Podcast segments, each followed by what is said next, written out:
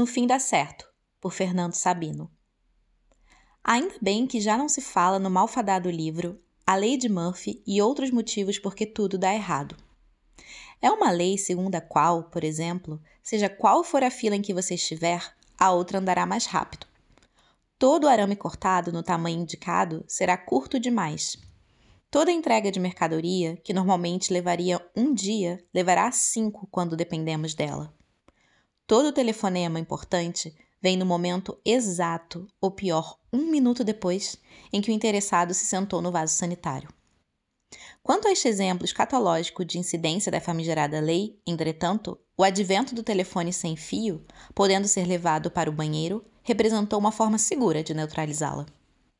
De minha parte, poderia mencionar outras instâncias em que prevalece a lei de Murphy, nos inconvenientes que somos forçados a enfrentar ao longo do dia, e principalmente da noite.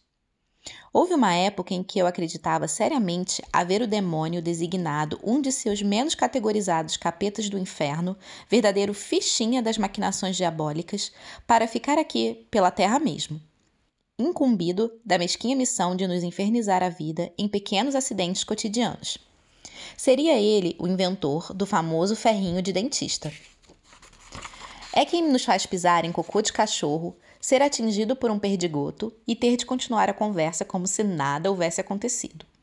Responder a um cumprimento dirigido a alguém atrás de nós, dar aquele ridículo pulinho no meio da rua ao ouvir uma buzinada às nossas costas, ou aquela patada no chão ao fim da escada pensando ainda haver um degrau.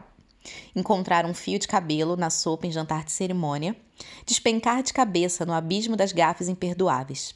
Enfim, expor-nos diariamente a pequeninos tormentos diabólicos. Mas resolvi mandar o diabo ao diabo e desmoralizar seus enredos infernais. Agora volta ele, encarnado nesse Murphy e sua lei abominável. Pois me disponho a enfrentá-lo, lançando os fundamentos da lei anti-Murphy, cujos corolários serão por mim oportunamente enunciados.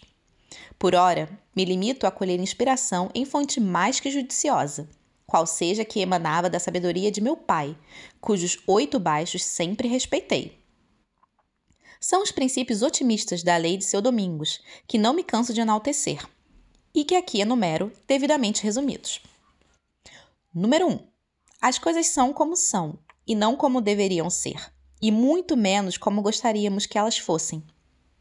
Número 2. O que não tem solução, solucionado está, não adianta gastar boa vela com mal defunto. Número 3. Se quiser que alguma coisa mude e não puder fazer nada, espere, que ela mudará por si. Número 4. Toda mudança é para melhor. Se mudou, é porque não deu certo. Número 5. Mais vale passar por um apertinho agora que por um apertão o resto da vida. Número 6. Antes de entrar, veja por onde vai sair. Número 7. Faça somente o que gosta. Para isso, passe a gostar do que faz. Número 8.